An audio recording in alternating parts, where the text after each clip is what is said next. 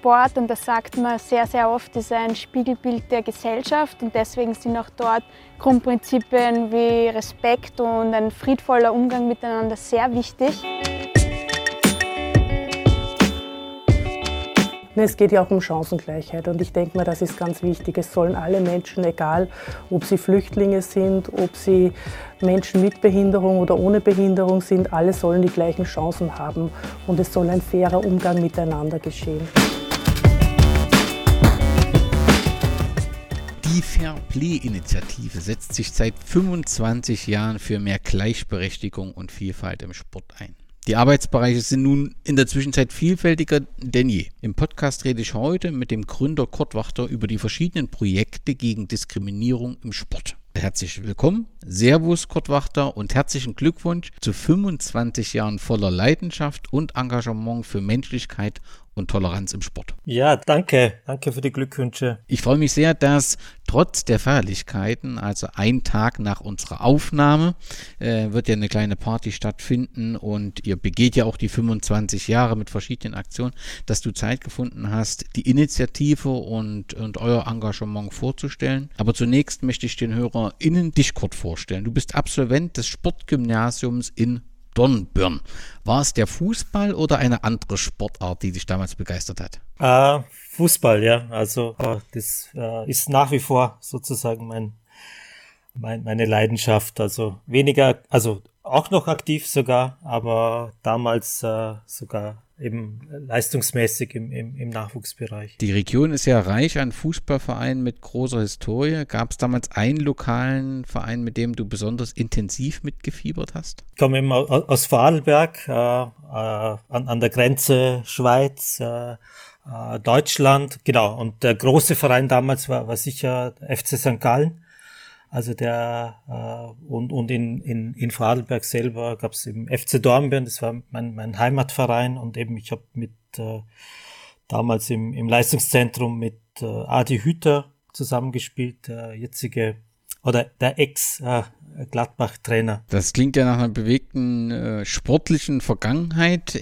Du hast äh, das Studium der Kultur- und Sozialanthropologie, du hast Soziologie und Afrikawissenschaften an der Universität Wien und in Ghana äh, studiert. Hat dich in dieser Zeit der Fußball in Afrika, über den du regelmäßig berichtest, begeistert? Genau, also ich habe eben ich habe mich etwas wegbewegt dann vom, vom Fußball, eben von dieser, äh, also damals war, glaube ich, einfach äh, Fußball auch nie, nicht so äh, attraktiv, also eben von, von den Trainingsmethoden und so weiter.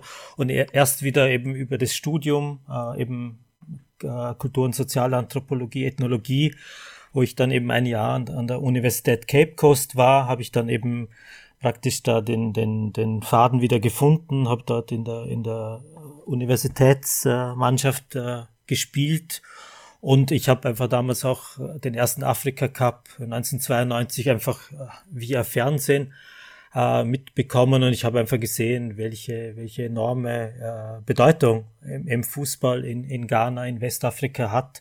Und seitdem hat mich das äh, nicht mehr losgelassen. Kann man das vergleichen, so ein bisschen den Afrika Cup und die Europameisterschaften? Welche Stellung hat der Afrika Cup? Also eben die, dieser Africa Cup of Nations gibt's ja länger schon als die Europameisterschaft. Ah, das war einfach äh, in, in, der, in der Gründungsphase, in, der, in den 50er Jahren einfach das Symbol für die Unabhängigkeit der, der einzelnen Staaten, äh, durch das, dass eben äh, damals eben keine Teams zugelassen waren im, im, bei der äh, FIFA. Äh, bei der Qualifikation für die WM äh, hatte das eben eine unglaubliche Bedeutung und, und, und nach wie vor und, und eben auch wenn dann sozusagen bei den äh, Spielen vielleicht nicht immer die, die Plätze äh, bis zum letzten äh, Rang gefüllt sind, was, was bestimmte Gründe hat, ist es na, nach wie vor einfach der, der kontinentale Event. Ähm, du begleitest den Afrika Cup auch als freier Journalist für den Ballesterer. In diesem Jahr fand äh, der Cup äh, vom 9. Januar bis 6. Februar statt und äh, es waren Kamerun und, und Senegal konnte am Ende das Finale für sich entscheiden gegen Ägypten. Hat die richtige Mannschaft, also aus sportlicher Sicht, hat die richtige Mannschaft gewonnen? Äh, also aus meiner subjektiven Sicht äh, sehr wohl, ja, also absolut. Also ich glaube, Senegal hatte schon seit Jahren einfach äh, ein, ein, eine super äh, Mannschaft beieinander. Äh, das war immer wieder, gab es Gründe, warum sie das eben nicht geschafft haben. Das letzte Mal dann eben sogar auch im, im Finale äh, verloren, äh, bei, also 2019 in, in Ägypten. Ähm, und ich denke einfach auch rein fußballerisch, also wenn man sich da äh, die, die Spielweise von Ägypten angeschaut hat, die einfach sehr minimalistisch, äh, auch, auch meiner Meinung nach äh, auch, auch äh, einigermaßen destruktive Spielanlage hatten und, und äh, äh, ich glaube Kamerun eben mit, mit Sadio Mané an, an vorderster Front äh, war da einfach sehr äh, anders äh, in, in, in, im, im Spiel und, und mich hat es äh, persönlich gefreut, dass, dass Senegal gewonnen hat. Wenn wir den kleinen Ausflug zum Afrika Cup machen, müssen wir leider bei 2022 auch über die Tra Tragödie im Achtelfinalspiel reden, ähm, in der es mehrere Tote und Verletzte äh, zu beklagen gibt. Du warst tatsächlich äh, vor Ort. Ist das Unglück in der Zwischenzeit so aufgearbeitet, dass man die genauen Ursachen und Probleme identifiziert hat und äh, daraus gegebenenfalls für, die, für weitere Turniere im Prinzip die richtigen Maßnahmen draus geschlossen hat? Ähm, ich denke, äh, das äh, ist, ist leider so gekommen, äh, wie, wie, wie man das sozusagen auch, auch befürchten hat müssen, äh, dass äh, eben dieser mediale Aufschrei war, war riesengroß und, und auch äh, CAF-Präsident äh, Mozepe hat, hat eben angekündigt, dass das eben lückenlos aufgeklärt wird, dass äh, äh, Konsequenzen daraus gezogen werden, da, dass das nie mehr passieren darf. Und äh, also so als äh, Außenbeobachter äh, hat man leider einfach nicht allzu viel äh, jetzt einfach mitbekommen, was, was wirklich konkret geändert wird. Äh, ich glaube, das äh, äh, ich hoffe sehr, dass das äh, nächstes Jahr in, in Côte d'Ivoire, wo, der nächste, also Elfenbeinküste, der nächste Afrika Cup gespielt wird, dass das sehr wohl äh, auch, auch die CAF, äh, also der, der afrikanische Fußballverband, da äh, einfach höchste Priorität auf, auf Stadionsicherheit, auf Zugangskontrollen, auf, äh, auf Crowdmanagement legt. Aber sozusagen jetzt äh, ein, eine, eine große Initiative oder, oder ein, ein, ein äh, ein großer Wurf hat man, also habe ich jetzt äh, persönlich noch nicht mitbekommen. Letzte Frage zum Afrika Cup. Hast du das Gefühl, dass dieser Cup die richtige Wertschätzung ähm, erhält oder ist das häufig ein leicht arroganter, abschätziger Blick in Richtung Afrika Cup? Wie erlebst du das? Ja, also ich glaube, für die Spieler wird, wird da immer, immer wichtiger. Also eben, man hat eben gesehen, dass, dass da alle Stars eben von eben Mo Salah äh, bis, bis äh, die ganzen Stars aus, aus der französischen Liga, äh, da, äh, deutsche Bundesliga, genau, die, die waren alle dort. Das war früher, also vor 10, äh, 20 Jahren war, war das weniger der Fall. Also das heißt, äh, der, der Cup nimmt, nimmt dann Bedeutung zu und natürlich damit auch der, der Widerstand der europäischen Clubs. Äh, da gab es ja im Vorfeld von, von Kamerun, äh, die, dieser Versuch, den, den irgendwie abzudrehen, äh, mit, mit Verweis auf, auf Corona. Äh, derweil hat eben äh, die UEFA die, die Europameisterschaft äh, 2020, also dann eben 21, auch mitten in, in der Corona-Pandemie gespielt. Also da gibt's immer wieder Versuche, da sozusagen den, den auch äh, ja eben abschätzig oder eben, es gibt einfach in, auch Interessen, also dass, dass der europäische Clubfußball natürlich kein Interesse hat, da äh, wesentliche Spieler in, in dieser Zeit abzugeben. Du hast das Masterstudium Sport und Entwicklung in Southampton absolviert. War das die Grundlage für deine heutige Tätigkeit rund um die Fairplay-Initiative und hattest du zu diesem Zeitpunkt schon ja deine heutige Tätigkeit so als Vision vor dir, bevor du diesen Master abgeschlossen hast? Genau, also das, äh, das MA äh, Sport and Development dann in, äh, an, an der, in Southampton war später, also da war ich ja schon äh, relativ lange im, im, im Geschäft sozusagen und das war eher dann ein, eine Art, äh, einfach sich, sich dann nochmal neu zu orientieren und, und zu reflektieren Also wenn man eben eine Sache, eine Tätigkeit äh, vielleicht äh, länger macht, dass man da auch, auch betriebsblind wird. Und das war einfach wichtig, äh, diese zwei Jahre, also die ich eben so als äh, Part-Time äh, gemacht habe, also Teilzeit immer wieder gearbeitet, dann wieder längere Phasen in England, also dass das sehr wichtig war, einfach um, um eben da auch äh, gewisse Betriebsblindheit zu, zu vermeiden und eben diese, dieser Ansatz, äh, Sport als, als Instrument für äh, Entwicklung und für, für, für Emanzipation, also gerade im, im globalen Süden, das hat mich eben, äh, vor ich bei Fairplay war, schon, schon äh, fasziniert oder, oder eben diese Arbeit in, in, im, im globalen Süden. Und das war in dem Sinn ähm, nicht ursächlich. Äh, also ich bin da schon als, als äh, Praktiker hingekommen, aber das war sehr, sehr wertvoll. Was war denn dann der Startpunkt? Wann und von wem wurde die Fairplay-Initiative gegründet? Äh, der Startpunkt war, also wir haben 96, also ist schon eine Zeit lang her, gab es in, in Österreich eine, eine große Initiative, die nannte sich Surasa Afrika. Das waren 150 äh, äh, Events, äh, Konzerte, bildende Kunst. das waren Workshops, Arbeit mit Schulen und so weiter. Und da bin ich eben als äh, noch Studierender da dazugekommen, weil mich das eben interessiert hat. Und da war eben der Versuch schon, äh, wie könnte man eben Fußball eben nutzen, um da Brücken mit äh, äh, zwischen Österreich, zwischen Europa und, und äh, afrikanischen Ländern zu, zu etablieren. Ähm, und aus dem heraus ist dann eben im, im, im Jahr darauf, 1997, das war auch das Europäische Jahr gegen Rassismus, einfach diese Idee entstanden. Ähm, genau, wa, was kann man eben äh, konkret auch äh, nicht nur im fernen Afrika, sondern auch, auch hier in, in Europa, in Österreich machen, äh, um, um eben auch Rassismus im Stadion zu, zu bekämpfen. Und ein, ein äh, Erlebnis, also das äh, war sicher auch prägend. Äh, es gab damals äh, in der Saison 94, 95 äh, UEFA Cup, äh, hat Eintracht Frankfurt in Wien gespielt, im, im jetzigen Ernst-Happel-Stadion. Äh, und da gab es eben diese äh, sehr dümmlichen und, und, und eben rassistischen äh, Urwaldlaute ge gegen Anthony, Anthony Yeboah, also der, der Spieler, der, der Stürmer von, aus Ghana, äh, der, der für Eintracht gespielt hat. Und die Kommentare waren damals ja so, dass, dass er bekommt eh so viel Geld, äh, er, er muss das sozusagen aushalten. Das ist so ist der Sport, so ist der Fußball. Und es hat aber damals natürlich schon Fans gegeben, wie, wie eben zum Beispiel die Leute von der Friedhofstribüne, Wiener Sportclub, die ganz klar schon sich so antifaschistisch äh, positioniert haben.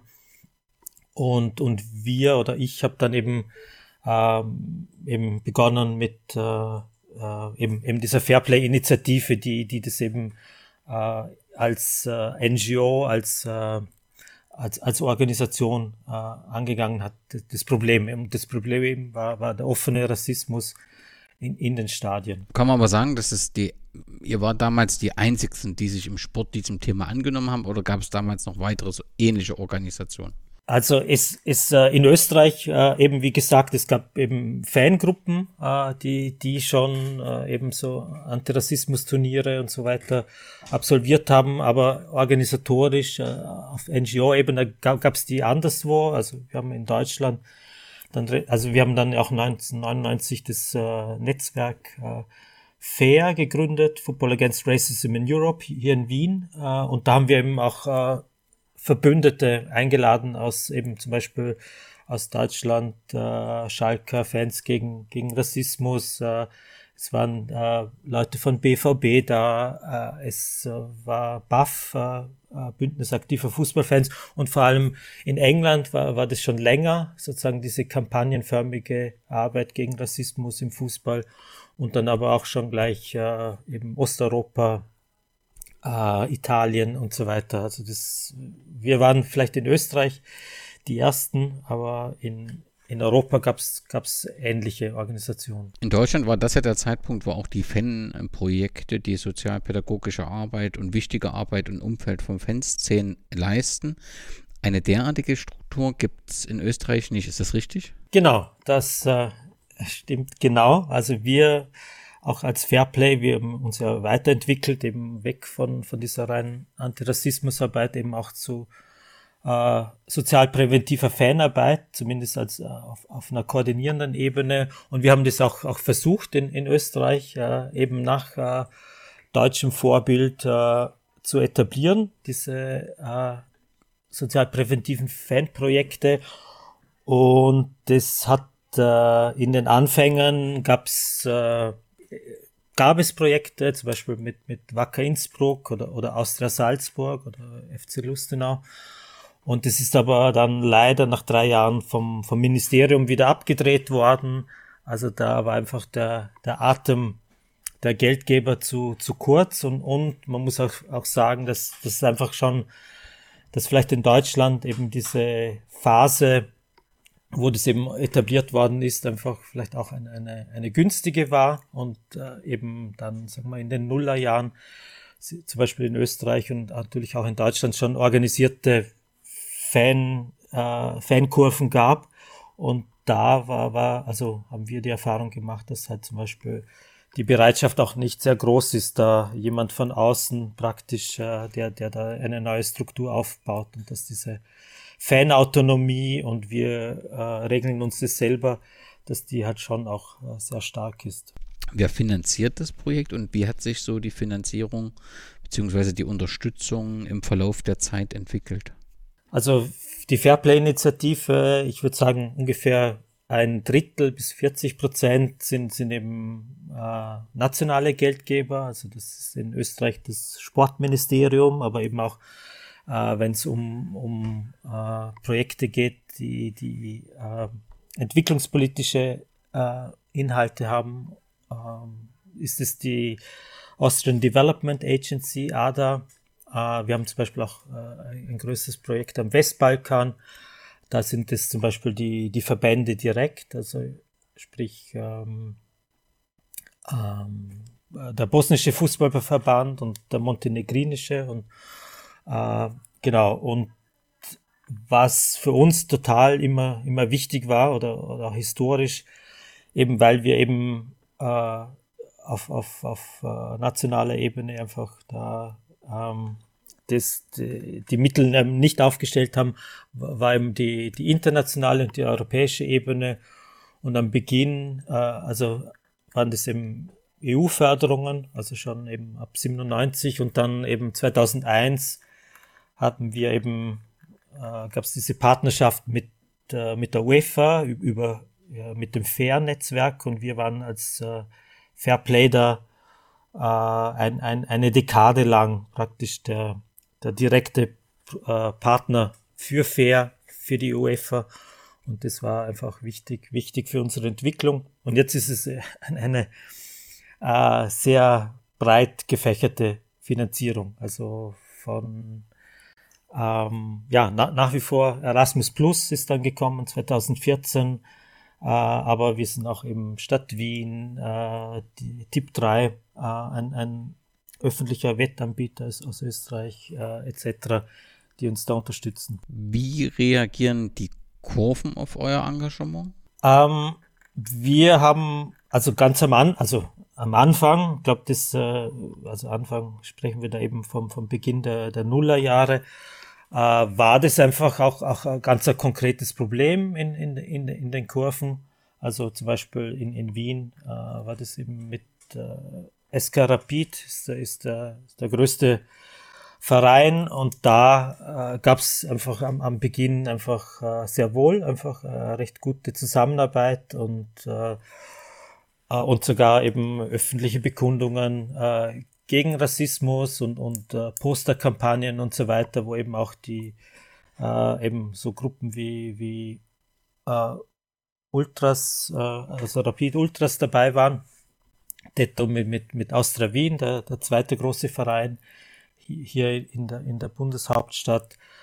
Ähm, und ich würde sagen, das hat sich dann etwas äh, gewandelt, äh, dass wir einfach auch von unserem Fokus äh, mit, mit dem, dass wir auch gewachsen sind als, als, Fairplay-Initiative, dass wir einfach äh, stärker dann einfach auch mit, mit den Fußballinstitutionen zusammengearbeitet haben, also Bundesliga, ÖFB, mit, mit einzelnen Vereinen und dann gab es sozusagen so ein bisschen ein, ja, ein, ein, ein, Wegbewegen von, von der aktiven Fanszene. Aber ich glaube, wir sind eben von unseren Positionen, also da sehen wir Fankultur als absolut wichtig und, und was Positives. Äh, genau, wir haben Kampagnen mitgetragen. Äh, Pyrotechnik ist kein, kein Verbrechen. Also ich glaube, wir sind von den, von den äh, Positionen her, äh, also absolut, äh, also glaube ich, äh, auf, auf also fankompatibel, aber eben, weil das ist vielleicht einfach dann der, die Tragik ein bisschen, wenn man, wenn man sich eben stärker institutionalisiert, äh, dass man da ein bisschen die, die Bodenhaftung verliert. Andererseits sind wir eben, arbeiten wir mit neuen Fangruppen, mit Fangruppen, äh, die eben äh, aus anderen Bereichen, also eben LGBT-Fangruppen mit, mit kleineren Vereinen, äh, Sportclub hier in Wien, äh, Vienna, F FAC, Wiener Victoria, also da gibt's ja sozusagen, es gibt ja nicht nur den, den, den äh, Bundesliga-Fußball die Vereine als solche, auch dort wird es ja zum Anfang erstmal eine gewisse Skepsis gegeben haben. Da wird ja auch das Thema äh, gewesen sein, Rassismus sind Einzelfälle, das wird schon alles gut, wenn wir denjenigen vielleicht aus dem Stadion nehmen oder was weiß ich.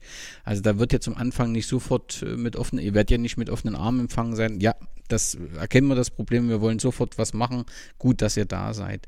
Wie ist das in der Zwischenzeit, dieses Verhältnis zu den Verantwortlichen in den Spitzen der Vereine? Also ich glaube eben, wenn man sich das halt historisch anschaut, auch von wo wir kommen und woher die ähm, Organisationen kommen, die, die eben aktiv äh, gegen Rassismus im, im Stadion aktiv sind oder waren. Also dass sich da natürlich ein, ein, ein kultureller Wandel vollzogen hat. Das waren wahrscheinlich nicht nur die NGOs oder die Initiativen und Kampagnen, sondern glaube, Fußball insgesamt ist da einfach diverser geworden und das äh, ist einfach auch nicht mehr sozusagen kompatibel, äh, was vor 20 Jahren noch, noch, äh, noch als äh, toleriert war. Also da hat sich einfach äh, ganz viel getan. Es hat sich in anderen Bereichen, äh, sprich eben zum Beispiel Homophobie, wahrscheinlich weniger getan. Da ist die, die ähm, das Bewusstsein auch, auch bei Fans, dass das irgendwie äh, nicht geht oder, oder eben Diskriminierung ist einfach weniger stark ausgebreitet. Und bei den äh, Verantwortlichen, ja, muss man schon sagen, dass, dass da einfach, äh, weil einfach Fußball auch so äh, konfrontiert war mit dem Problem, dass sich da natürlich schon, äh, auch wenn man das mit anderen gesellschaftlichen Bereichen vergleicht, äh, viel getan hat. Aber es sind natürlich auch wie bei den Fans, das ist immer, äh, ich weiß nicht, wie, wie, wie nach wie vielen Jahren, aber wahrscheinlich nach drei, vier Jahren äh, sind, sind auch in, im Stadion im, immer wieder neue Fangenerationen. Äh, das gleiche ist eben auch bei, bei den Funktionären, äh, Funktionärinnen gibt es ja weniger, aber, aber halt auch. Und dass da immer wieder sozusagen die Überzeugungsarbeit einfach äh, notwendig ist und, und dass man das einfach überhaupt nicht äh, voraussetzen kann, dass äh, man einmal einen Workshop gemacht vor, vor drei Jahren und das, äh, das sitzt jetzt. Also das ist immer ein, eine kontinuierliche Aufgabe. Ihr habt eure Tätigkeitsfelder in vier Arbeitsbereiche aufgeteilt. Das erste ist das Thema Antidiskriminierung.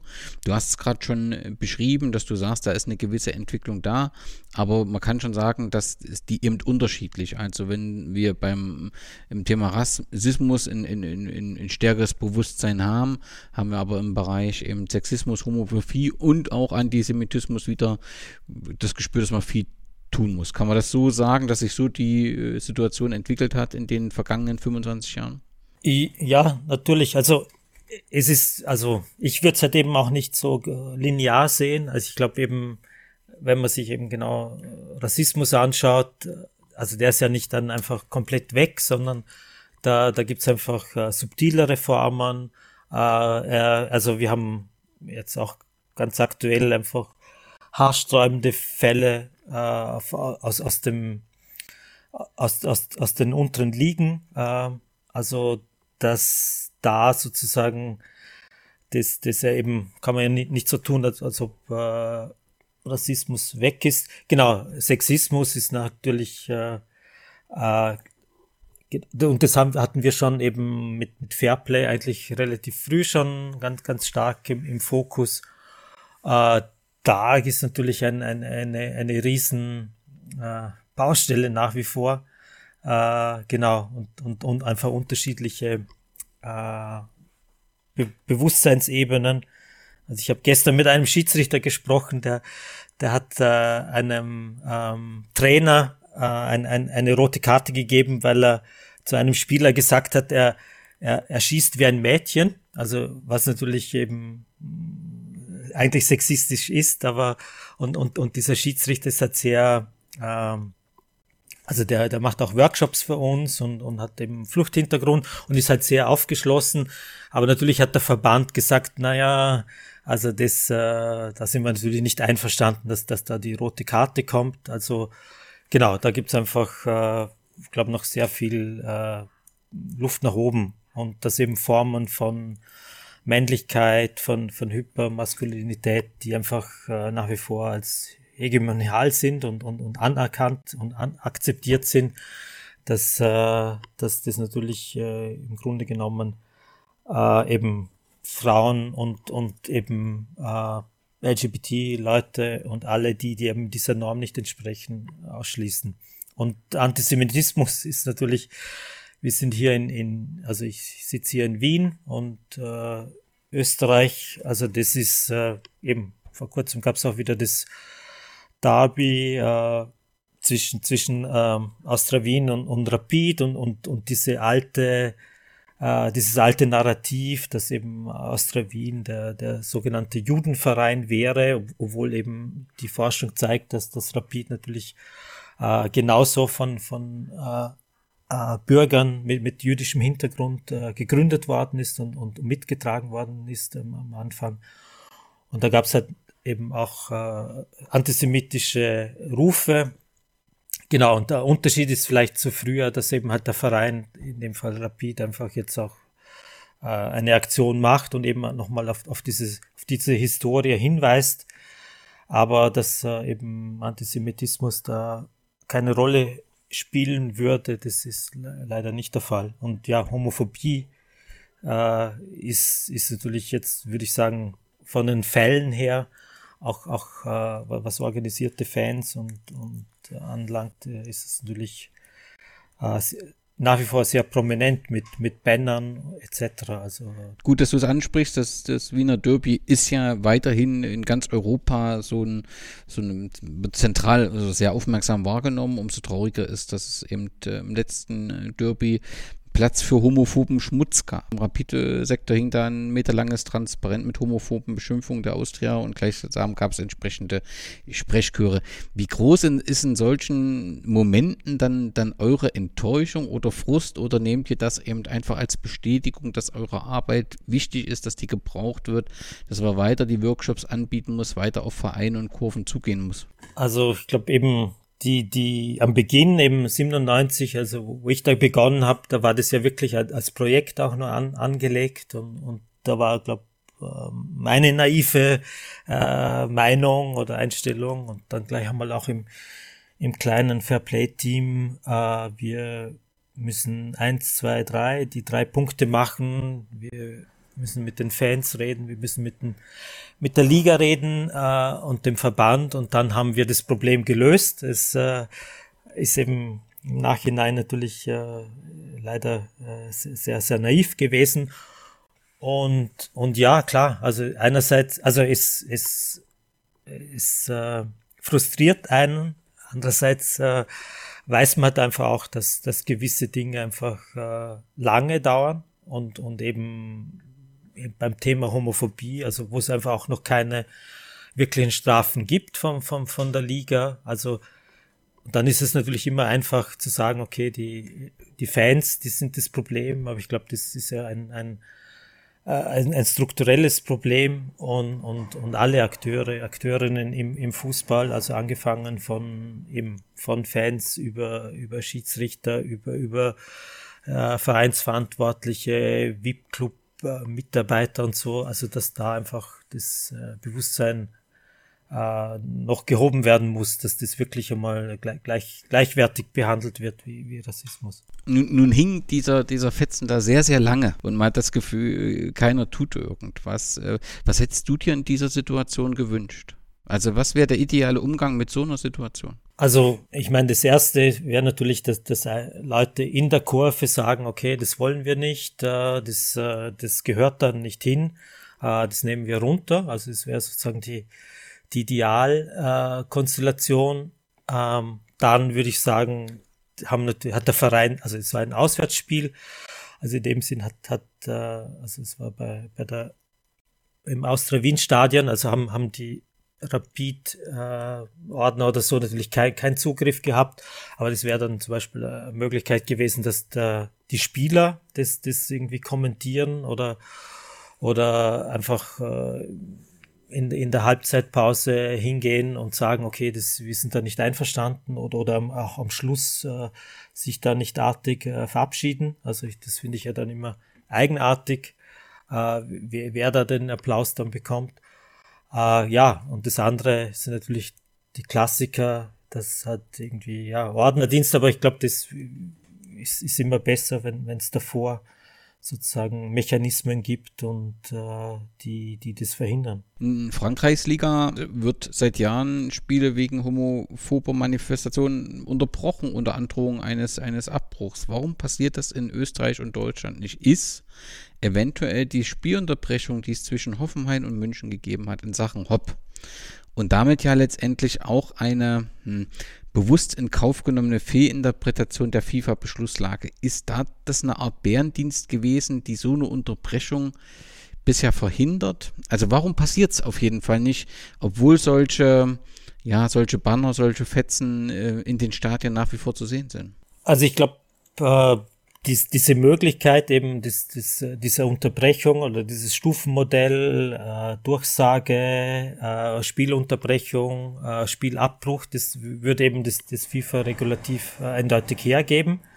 Äh, also da, da sind natürlich eben ähm, die, die Ligen äh, in, in, in der UEFA eigentlich äh, wäre das gedeckt, aber eben, äh, wie du eben sagst, das äh, wird kaum durchgeführt. Also Frankreich ist da vielleicht eine Ausnahme und, und ich denke, das ist einfach eine, eine Frage der Zeit, bis, bis sozusagen da äh, der, der Bewusstseinswandel so, so weit gediehen ist, dass, dass das eben auch passiert und, und dass das eben äh, als, als wirkliches No-Go gesehen wird und, und nicht nur eben als Kavaliersdelikt und es gibt ja dann immer diese Ausflüchte, ja, da geht es ja nicht um, um, um wirkliche Diskriminierung von, von Schwulen und Lesben, weil, weil die, die sind ja nicht am Spielfeld und also diese ganzen Ausflüchte, genau, und, und daher äh, würde ich sagen, ähm, ja, ich, also wie, wie, wir würden das natürlich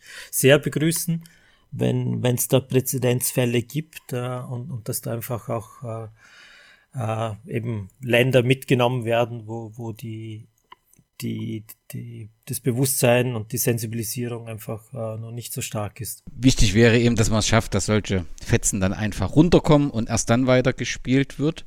Aber in diesem Themenfeld Antidiskriminierung habt ihr, glaube ich, etwas europaweit Einmaliges. Zumindest habe ich es bisher noch nicht gefunden. Seit 12, 2012 habt ihr ein Monitoring Diskriminierung melden. Ihr habt das kürzlich auch nochmal modernisiert und das auch kommuniziert.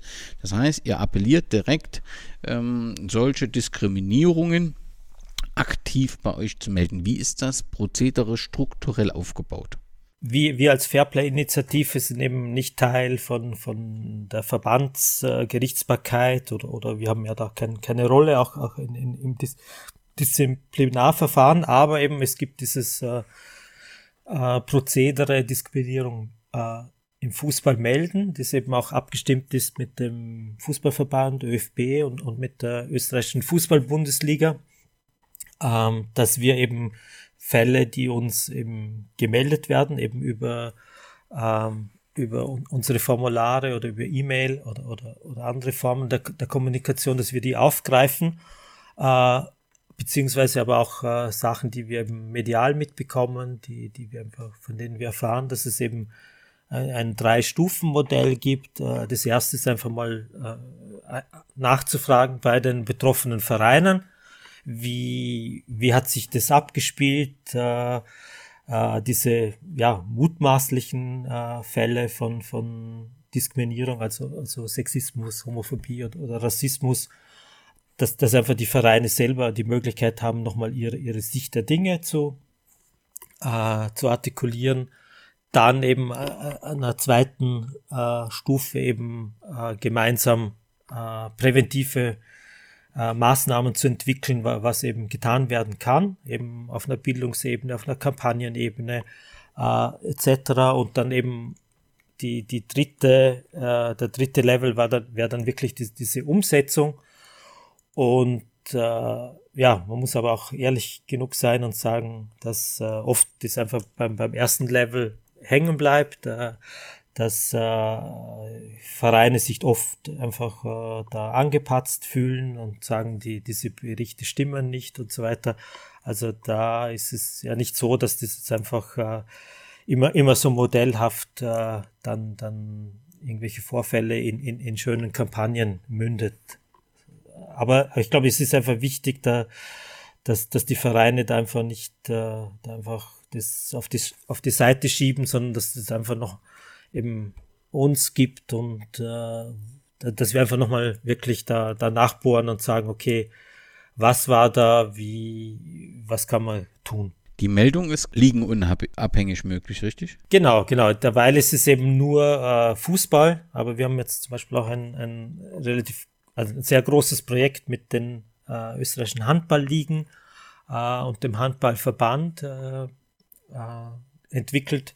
Also der Handballverband sagt einfach, wir, wir wollen einfach Vielfalt ist für uns wichtig und äh, jetzt haben wir äh, Schulungsworkshops bei allen, bei allen äh, Vereinen etc. Und da kann ich mir vorstellen, dass wir da in, in Kürze auch äh, ein ähnliches äh, Prozedere eben für andere Sportarten wie Handball entwickeln. Hängt natürlich immer von, von den Ressourcen und, und von den äh, auch Geldern ab. Ihr habt ja das ja nochmal neu gemacht, aber es gibt ja letztendlich seit zehn Jahren dieses Diskriminierung melden.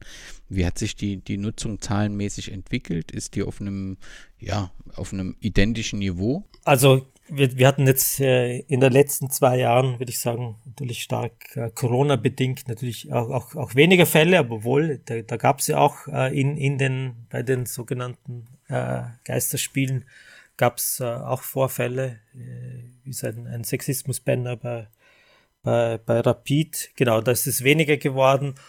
Und ich würde sagen, es, äh, ja, also ich, wir haben jetzt die, diese klassischen Statistiken.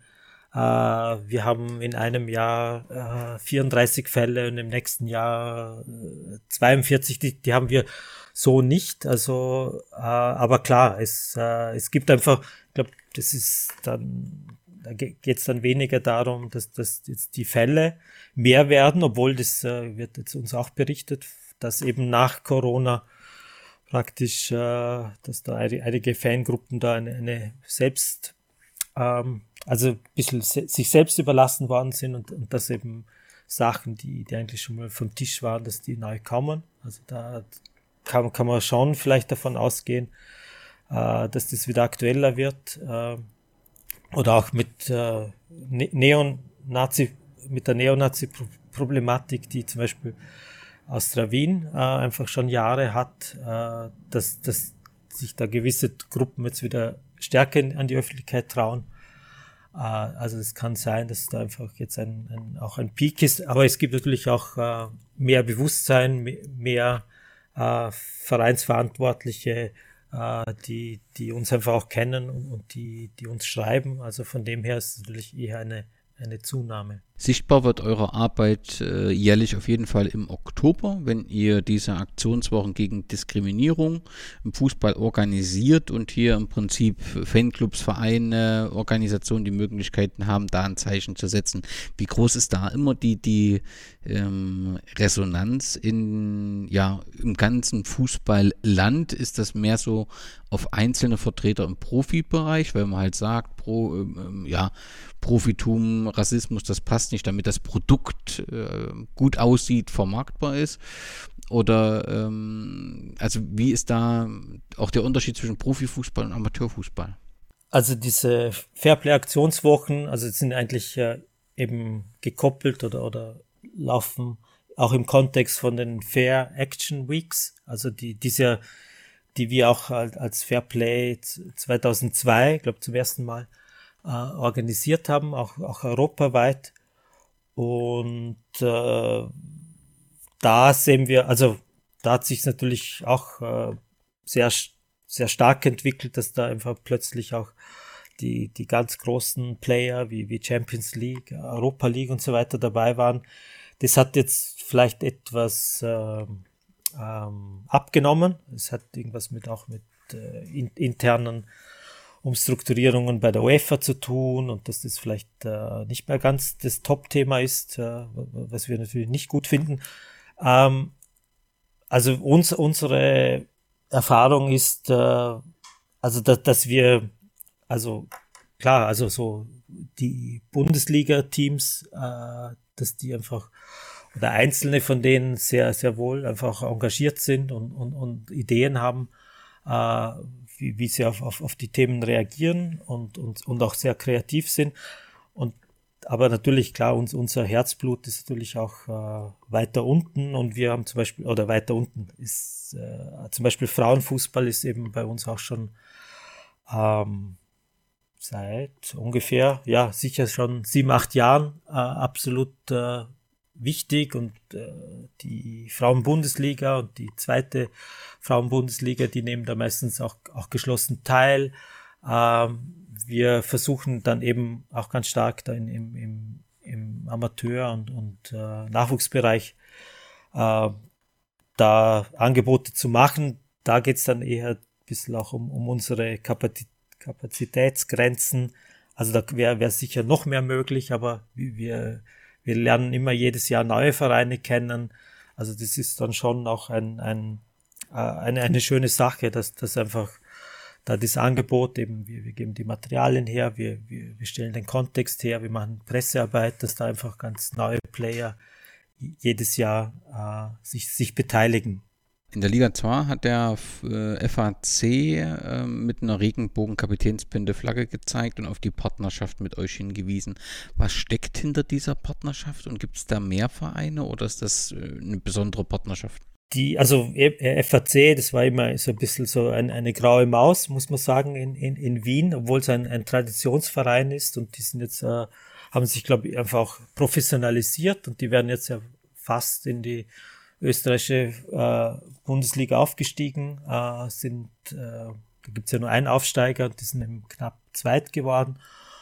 Und ich denke, da ist jetzt einfach ein, eine neue äh, ja, Struktur da, die, die sich einfach Fußball insgesamt anschauen und, und die offensichtlich in der Analyse gesehen haben, eben auch, weil sie auch konkret ein, ein, ein, ein Problem mit, äh, mit rechten Fans hatten, die die bei einem kleinen Verein auch natürlich, äh, auch wenn es wenige sind, äh, immer sehr äh, lautstark sind. Äh, da gab es zeitweise ein Problem, aber ich glaube, da gab es einfach eine, eine wirkliche Analyse, okay, wo, wohin wollen wir als Verein? Und dass sie uns einfach dann sozusagen, ähm, also weil wir einfach die, diese Expertise und das Know-how einfach auch, auch bündeln und, und, und das anbieten können dass, äh, dass sie mit uns da zusammenarbeiten wollen. Äh, und ich, und das ist eben nicht nur so einmal im Jahr zeige ich eben eine, eine, äh, ein, ein Plakat oder, oder ein, ein Banner, sondern das ist eben ein, eine durch, äh, Beschulung und, und, und Workshops eben für, für alle Ebenen, also von, von den Spielern angefangen bis, bis zu den Nachwuchsteams, äh, die, der Vorstand etc., dass das halt wirklich auch äh, übergeht in, in, in, die, in das Denken, dass eben Vielfalt und Antidiskriminierung eben nicht, nicht nur ein, ja, so ein, ein Tick der Box, ich, ich äh, äh, muss das halt machen, äh, weil, weil die Lizenzierungsbestimmungen das, das vorsehen, sondern da ist offensichtlich auch Engagement dahinter. Aber es gibt andere Vereine, Sturm Graz, die haben schon länger äh, auch, auch mit Regenbogen äh, Kapitänsschleifen äh, gespielt. Also es gab leider FC Wacker Innsbruck, die, die Probleme haben, aber die das auch in den Statuten haben. Also es gibt äh, auch, auch, auch Beispiele von Vereinen, die, die, die aktiv sind, ja. Du hast vorhin bereits angesprochen, dass ihr im Handball eine Antidiskriminierungskampagne gestartet äh, habt. Seid ihr auch in weiteren Sportarten aktiv? Ich glaube, du hast Eishockey auch gesagt. Und gibt es eklatante Unterschiede zum Fußball? Ich glaube, also Eishockey, ja, also Eishockey ist in Österreich auch, äh, äh, also ich glaube, die zweite Zuschauer, äh, also von den Fangruppen und, und Personen im, bei Spielen ist es, glaube ich, die zweite, ähm, also Teamsportart, ähm, also, also wichtig. Und da äh, gab es die Erfahrung von einem gemeinsamen äh, EU-Projekt, wo wir einfach auch dann ähm, im, und, und Eishockey ja in, in Österreich, die sind äh, Teams in der Liga, die aus, äh, glaube fünf verschiedenen Ländern kommen, von äh, Slowakei, äh, Slowenien, äh, Italien etc.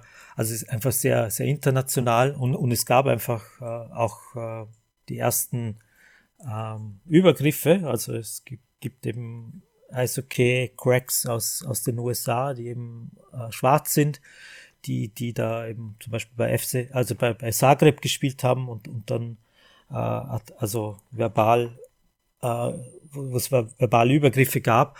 Also genau, also das sind dann wieder ähnliche Probleme wie beim Fußball, aber vielleicht beim Eishockey, die haben das einfach äh, etwas schneller, glaube aufgegriffen und, und, und einfach äh, äh, sind, sind das angegangen. Also das ist vielleicht noch, noch der Unterschied und dass der Fußball schon eben historisch gesehen äh, sehr lange gebraucht hat. Der zweite Arbeitsbereich ist Sport und soziale Inklusion. Ein Konzept in diesem Zusammenhang ist Fairplay Street Kick, was Fußballfans, Jugendliche, Migranten die Möglichkeit bietet, zusammen Straßenfußball äh, zu spielen. Gibt es dieses Konzept noch und wie wird das äh, umgesetzt? Genau, also eben, das ist äh, Street Kick, ist, ist ja auch inspiriert von äh, von der Methode von aus, aus Kolumbien, mit diesem Football 3. Äh, zwei Teams spielen äh, gegeneinander und machen sich einfach die, die Regeln äh, selber aus. Also es hat ja auch äh, Street Football World aus Berlin äh, popularisiert in ganz Europa. Und äh, in, in der Corona-Zeit haben wir das äh, natürlich weniger anbieten können.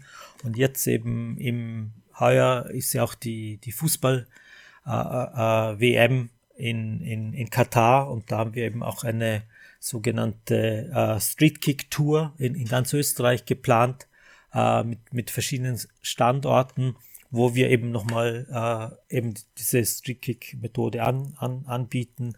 Äh, das ist eben auch äh, an einem öffentlichen Ort mit äh, DJ, mit, mit Durchsagen, mit, mit Informationsmaterial.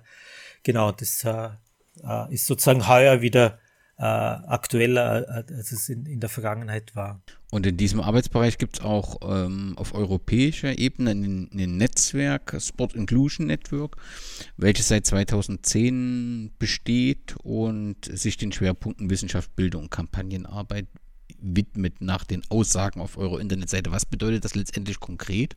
Also SPIN, äh, Sport Inclusion Network, hat eben auch als äh, nur, nur als Projekt sozusagen gestartet ähm, wo wir eben so eine, eine führende Rolle eingenommen haben. Äh, die, die Grundidee war eigentlich äh, Sport, also in, in, dem Fall nicht, nicht nur Fußball, aber Sport, äh, also in, in der Organisation von Sport sind einfach nur äh, bestimmte Personengruppen vertreten. Also Sport ist nicht ein, ein, ein Abbild der, der Gesellschaft, sondern eben äh, Migranten, Migrantinnen, Geflüchtete, äh, Frauen, die, die kommen einfach in, der Organisation von Sport äh, nicht wirklich vor oder sind nach wie vor unterrepräsentiert.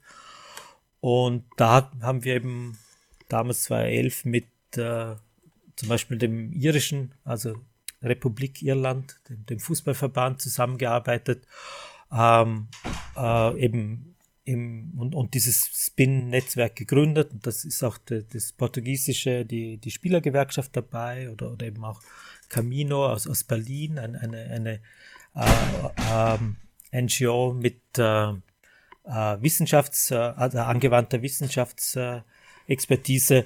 Genau, und, und konkret, also das aktuelle Projekt ist äh, Spin Refugees, wo wir eben versuchen, mit äh, Geflüchteten zu arbeiten in, in, in diesen äh, acht Ländern. Also da ist äh, Ungarn noch dabei, Italien, Finnland, ähm, genau, äh, die anderen habe ich schon genannt. Und äh, sozusagen die, die Geschichte, also ganz konkret ist es zum Beispiel äh, ein, sind es Events, die, die wir fördern und, und vermitteln, äh, wo geflüchteten Organisationen mit, mit so Mainstream-Sportvereinen äh, zusammenarbeiten. Äh, da gibt es eine Kennenlernphase und das gipfelt dann äh, im, in der Europäischen Woche des Sports Ende September in, in gemeinsamen Events oder ist eine, eine Videokampagne, die wir jetzt machen mit, mit so äh, Geflüchteten, die, die eben im Sport äh, äh, was erreicht haben, also nicht nur Medaillen, aber auch, auch, auch, auch Trainer und äh, die, die sozusagen ihre, ihre Geschichten teilen.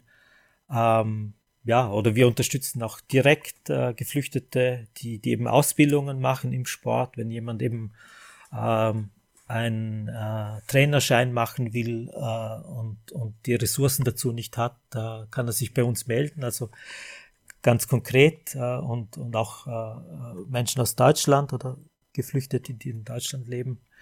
Ähm, genau, da geht es einfach darum, wie, wie kann man sozusagen Sport äh, wirklich repräsentativ machen, dass, dass er eben für alle da ist.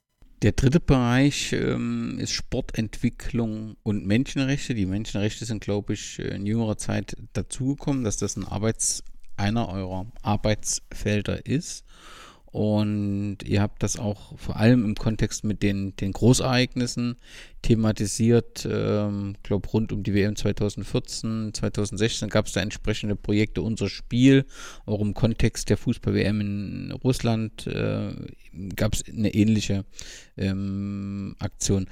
Was macht ihr da? Also wie thematisiert ihr das? Sind das, sind das Vorträge, sind das Diskussionsveranstaltungen? Also wie habt ihr bisher das äh, Menschenrechte und äh, Großveranstaltungen in Russland, wie habt ihr das begleitet bisher? Der, der Startpunkt war, war Brasilien 2014, also wo es einfach eine öffentliche Diskussion gab, äh, äh, dass eben Polizeiübergriffe passieren, dass Menschen abgesiedelt werden und so weiter. Und wir haben das damals eben zum Beispiel ein, ein, die Arena Brasil haben wir organisiert, wo wir eben äh, am, am Karlsplatz in, im, im Zentrum von Wien einfach mit, mit Bands äh, äh, ein, ein, ein Riesenkonzert gemacht haben mit, äh, glaub, äh, fast 10.000 Personen und wo wir sozusagen ein, eine andere ähm, äh, Version von, von ähm, genau, von dieser EM, von dieser WM, sorry, äh, nach außen getragen haben und wir haben da einfach mit, mit der Diaspora, also mit, mit der brasilianischen Community hier in, in, in, in Österreich gearbeitet. Äh, genau, das war einfach 2014, 2018. Russland war ein bisschen schwieriger. Also da haben wir einfach versucht, äh, eben Positionen in, innerhalb dieser in der Vorbereitung zur, zur WM 2018 stärker zu machen. Also konkret war das zum Beispiel, dass wir Vertreter der äh, russischen LGBT-Organisation äh, nach Wien eingeladen haben. Wir haben eine, eine Pressekonferenz ge äh, gemacht und, und, versucht eben auch äh, die, die, die Situation und die Lage von Menschen, die, die eben damals eben und, und jetzt natürlich noch viel mehr und unter dem Regime Putin gelitten haben, äh, öffentlich zu machen und eben Formen von, von Solidarität zu organisieren. Wir haben einfach äh, versucht, äh, eben oder auch äh, ganz konkret dann mit äh, äh, Journalisten, Journalistinnen zu arbeiten, äh, Hintergrundinformationen, Dossiers äh, erstellt, äh, die, die Journalistinnen mit, mit äh, Experten, Expertinnen zusammengebracht, dass sozusagen bei diesen Großevents da eben auch äh, die Schattenseiten zu, zu, zu Wort kommen. Und äh, genau, und 2018 muss man einfach sagen, äh, wir haben da Schwierigkeiten gehabt, äh, auch, auch weil wir natürlich dezidiert kritisch waren gegenüber der, dem, der russischen Regierung. Und leider muss man sagen, ja, sind wir jetzt etwas, äh, also bestärkt worden, äh, da, dass man damals sozusagen noch, noch viel stärker äh, das thematisieren hätte sollen. Nun gibt es anlässlich der aktuellen WM Katar eine große Diskussion, auf die wir auch noch kommen. Aber ihr habt auch eine Initiative gestartet, unser Spiel für Menschenrechte. Was ist damit verbunden und wer trägt diese Initiative? Genau, also das ist sozusagen auch ein bisschen diese, diese der, genau, dieses Format, also dass wir das natürlich nicht nur als äh, ähm, Fair Play, also mit unseren Mitarbeitern, Mitarbeiterinnen machen, sondern eben äh, immer, immer gemeinsam. Also äh, bei der WM 2014 war das eben, ich glaube, es waren wir 50 Organisationen. Jetzt mit äh, Katar ist es et, et, etwas schwieriger. Also da arbeiten wir eben mit, äh, äh also ein Partner ist zum Beispiel eben aus, aus dem entwicklungspolitischen Bereich, also Südwind, dann gibt's die Liga für Menschenrechte, die VDF, die Vereinigung der Fußballer, also der der, der FIFPro-Partner in Österreich, aber auch eben, ähm, eben Balestra ist schon gekommen, das Fußballmagazin, äh, wo wir eben auch äh, im Vorfeld von Katar ein, ein, ein, eine Beilage machen. Also möglichst breit, aber was natürlich bei äh, Katar fehlt, ist sozusagen die, diese Organisation vor Ort, äh, NGOs, äh, Soli-Gruppen, jetzt eben aus Katar oder, oder in der Diaspora, also da, das, da beschränkt sich das eher auf, äh, auf Experten, Expertinnen äh, und, und eben Leute, die, die außerhalb von, von Katar leben. Genau. Und ja, die, was wir eben machen, also vielleicht ganz konkret, also eben, wir haben, der Startschuss war, war eine äh, auch Pressekonferenz im, im, zur Auslosung, äh, wo wir eben, wir erstellen einen, einen Forderungskatalog, wir haben also arbeiten mit äh, Kindern und Jugendlichen über, über Workshops, wo wir eben das Thema äh, Fußball-Groß-Events, Menschenrechtsverletzungen äh, sozusagen aufbereiten. Wir haben einen äh, im September einen Cup der Menschenrechte. Äh, das ist ein kombiniertes Fußball- und Cricket-Turnier, wo wir eben mit äh, Diaspora-Gruppen aus, äh, die, die in Katar äh, zu, zu den großen äh, Arbeitsmigrantinnen gehören, also Leute aus Pakistan, Indien, Bangladesch, Nepal, aber auch Afghan Afghanistan. Äh, also so ein, eine WM von unten, genau, also un unterschiedliche äh, Maßnahmen. Die FIFA und also die Diskussion ist ja da und die FIFA und ihre Geschäftspartner werden ver vermutlich bei diesem Turnier ja, Millionen verdienen und, und ähm, das in einem Land, in dem Menschenrechtsverletzungen von mehreren Organisationen festgestellt wurden. Wie muss man denn aus deiner Sicht jetzt als Fußballfan, Fanin mit diesem Turnier umgehen? Oder was wünschst du dir im Umgang mit der WM im Katar? Ja, also wir haben natürlich auch intern diese Boykott äh, sozusagen Debatte geführt und äh, also wie wir als unser, also mit dieser Initiative äh, also sehen einfach dieser Boykott, der ist sozusagen, äh, da ist der Zug einfach schon, schon abgefahren. Also die, diese äh, WM wird es geben. Ähm, und äh, wir, wir werden die ja, werden die in keiner Weise ab, abfeiern oder, oder es gibt auch kein, keine Public Viewings oder genau das, das nicht, aber ich glaube einfach dieser Event selber, der, der, der, der ist eine Realität und da geht es einfach darum, für uns einfach diese ja, kritischen Positionen zu, äh, zu stärken und, und die hörbar zu machen. Und genau, und das ist halt vielleicht der, einzige positive Aspekt, dass, dass eben äh, die, diese FIFA-WM natürlich unglaubliches Leid erzeugt hat in, in den Ländern, äh, eben wenn, wenn man an die 6.500 äh, gestorbenen äh, Bauarbeiter äh, denkt, die eben größtenteils auf den WM-Baustellen, auf den Infrastrukturbaustellen gestorben sind. Andererseits eben bietet er eben auch einen, einen gewissen Hebel, um, um eben auf äh, äh, Human Rights Abuses, auf Arbeitsrechte hinzuweisen.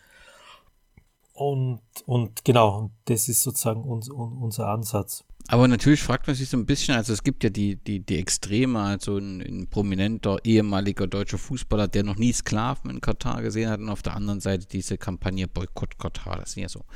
Aber man wünscht sich ja letztendlich, dass auch dazwischen eine Diskussion stattfindet und auch in den europäischen Sportverbänden, die eben beispielsweise, weil Boykott Katar trifft es ja nur teilweise, eigentlich müsste es ja Boykott FIFA heißen, denn die hat ja diese Entscheidung letztendlich ohne Blick auf die Menschenrechtssituation getroffen. Und es wäre ja schon wichtig, dass man wenigstens aus solchen Entscheidungen, die jetzt getroffen wurden, wenigstens lernt und sagt, diese, diese, diese Standards gehören als Kriterium in die Vergabe von solchen Sportgroßereignissen. Da höre ich bis auf Norwegen relativ wenig. Warum ist das Schweigen der Verbände aus deiner Sicht so auffällig? Oder was müsste getan werden, damit sich das Schweigen letztendlich ändert und die, die Vergabekriterien analysiert und verändert werden? Wir wissen ja historisch gesehen, also die Vergabe von Russland 2018, äh, Katar 2022, also diese, äh, Horror-Fußball-Weltmeisterschaften äh, sind,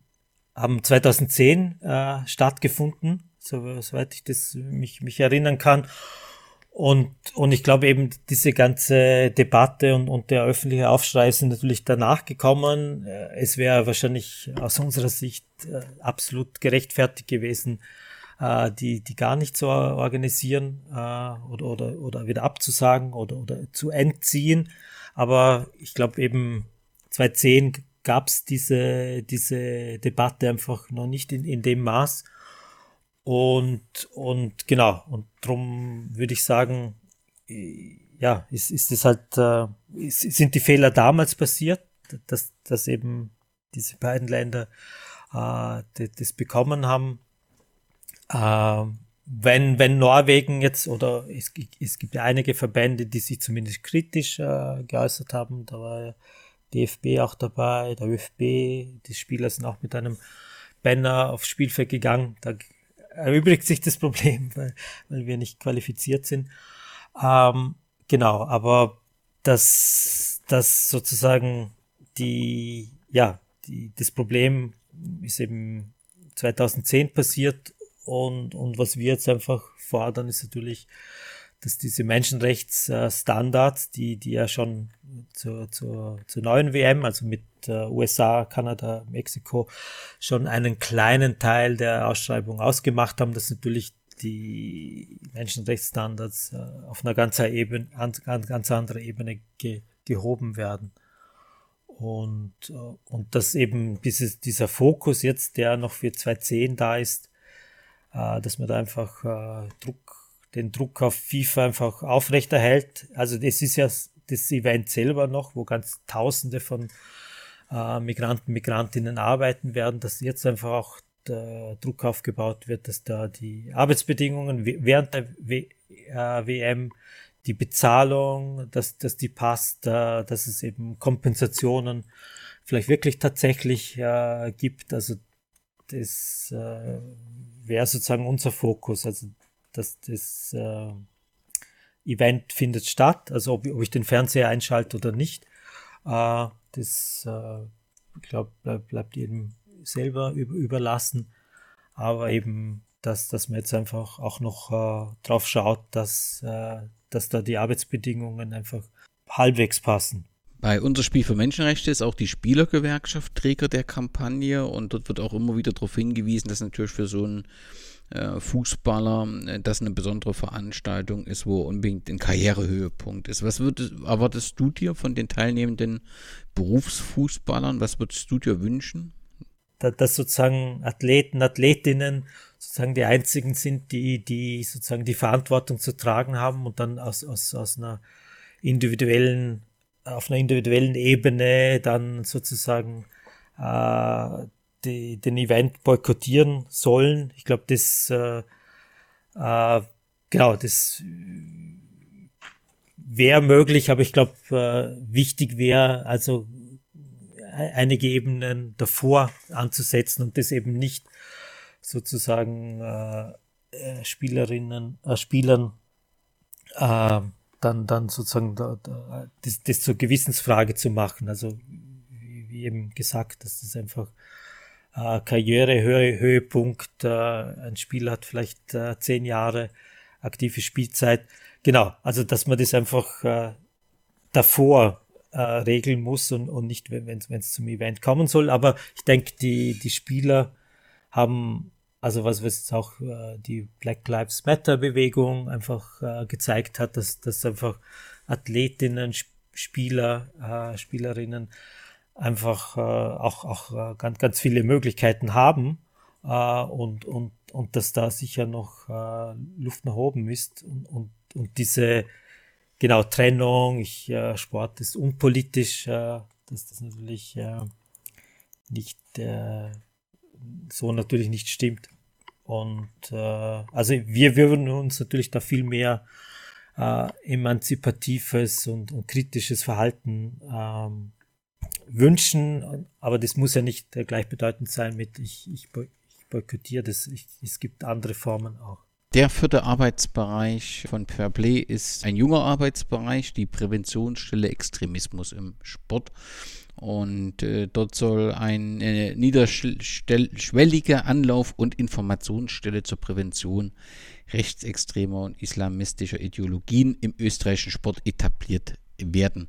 Was ist dort geplant oder was wird gerade dort aufgebaut und wie soll das, wenn es dann steht, funktionieren? Genau, das ist vielleicht der Hintergrund, äh, ist wirklich äh, der, der Terroranschlag in, in Wien äh, im, im November 2020 äh, wo eben auch die, die Bundesregierung gesagt hat, äh, wir müssen den Kampf gegen äh, Rechtsextremismus, gegen Islamismus, äh, gegen Extremismus eben äh, stärken und, und Sport hat da eine, eine wichtige Rolle.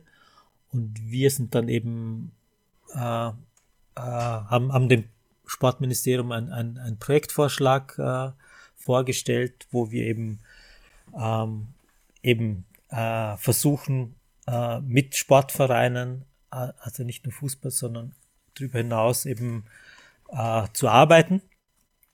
Ähm, eben, da, dass Sportvereine äh, eben nicht wegschauen, dass, dass da einfach ein, ein, ein Sensorium da ist für, für äh, eben extremistische Haltungen, für, für, für äh, extremistische Ideologien. Äh, und dass wir jetzt im, im Moment momentan noch an der, an der, Aufbauphase sind. Also wir lassen uns jetzt ein bisschen Zeit bis, bis Herbst, wo wir mit ganz vielen äh, Akteuren, Akteurinnen sprechen, äh, aus der eben klassischen Extremismus, Deradikalisierungs, äh, äh, aus dem Bereich, aber auch mit, äh, mit Vereinen, äh, mit Fußballvereinen, mit Kampfsportvereinen. Wo, wo eben auch Extremismus ein größeres Problem ist und dass wir dann eben erst ab Herbst äh, beziehungsweise 2023 dann mit, mit konkreten Angeboten kommen, wie, wie eben äh, Workshops, äh, Kampagnen und, und auch eben Beratungen, aber nicht Beratungen jetzt eben für, für Einzelne eben Rechtsextreme oder, oder, oder Dschihadisten, sondern also un, un, unser Fokus und unsere Expertise ist eben bei den bei den Vereinen. Das waren die vier Arbeitsbereiche von Fair Play. Habe ich etwas aus eurem umfangreichen ja, Portfolio vergessen, was es unbedingt zu erwähnen gilt? Na, ich glaube, das war jetzt äh, selber für mich schon sehr, also auch, auch hilfreich, das einfach nochmal äh, auch durchzudenken und äh, also äh, im Ad hoc fällt mir da nicht mehr viel ein. Ja. Kurz zum Abschluss, ihr habt Geburtstag, den 25. Geburtstag und da hast du natürlich äh, drei Wünsche frei, die in Erfüllung gingen. Welche drei Wünsche Hättest du die bis ähm, zum 30. Geburtstag ähm, ja in Erfüllung gegangen sein sollten, damit letztendlich sich in, dem, wofür ihr euch engagiert, wirklich etwas vorangebracht worden ist und etwas in Bewegung gesetzt worden ist, so dass ihr zufrieden seid? Ja, ich glaube, äh, also ein, ein, ein Hauptwunsch bleibt natürlich eben, dass, dass eben Sport äh, eben egalitärer wird, dass, dass eben Bevölkerungsgruppen, also speziell jetzt auch äh, migrantische Gruppen, äh, migrantische Menschen, äh, Geflüchtete da äh, wirklich äh, vollends partizipieren können und, und, und da auf, auf Augenhöhe im, im Sport äh, äh, dabei sind. Ich glaube, das ist nach wie vor äh, ein, ein, also ist ein, ein essentielle, eine essentielle Geschichte, dass man einfach nicht nur äh, schwarzen Spielern am, am Spielfeld zujubeln kann, sondern dass, dass, äh, dass der Sport insgesamt äh, sich wandeln muss. Ich glaube, das äh, Detto ist es einfach mit äh, mit äh, Frauen, Frauen und Mädchen, die, die einfach, äh, ja, einfach das Maß an, an, an, an, an Diskriminierung und, und an äh, unterschiedlicher Behandlung, also das ist ja nach wie vor also sehr, sehr groß und, und, und, und jetzt auch speziell im Fußball bei allen Fortschritten, die, es bisher ge gegeben hat, ist einfach äh, ganz, ganz viel noch, noch zu tun äh, auch, auch bei Bezahlung auf, auf Verbandsebene etc. Ja, und ich weiß nicht, der, ein dritter Punkt ist wahrscheinlich eher dann ein, ein egoistischer, also dass wir natürlich äh, gerne natürlich äh, auch, auch langfristig arbeiten wollen äh, und, und äh, die Mittel auch dafür bekommen. Also dass das einfach auch im, im Sport oder auch in der Sportpolitik äh, da das Bewusstsein äh, kommt oder noch stärker kommt, dass es eben, äh, dass die vielen Initiativen und NGOs so, äh, so wie eben Fairplay, dass es da einfach Mittel braucht und, und dass das einfach Investments sind, die, die ja nicht irgendwie verschwinden, sondern die, die sozusagen sich, sich auszahlen. Also dass da sozusagen sich auch äh, noch einiges tun sollte.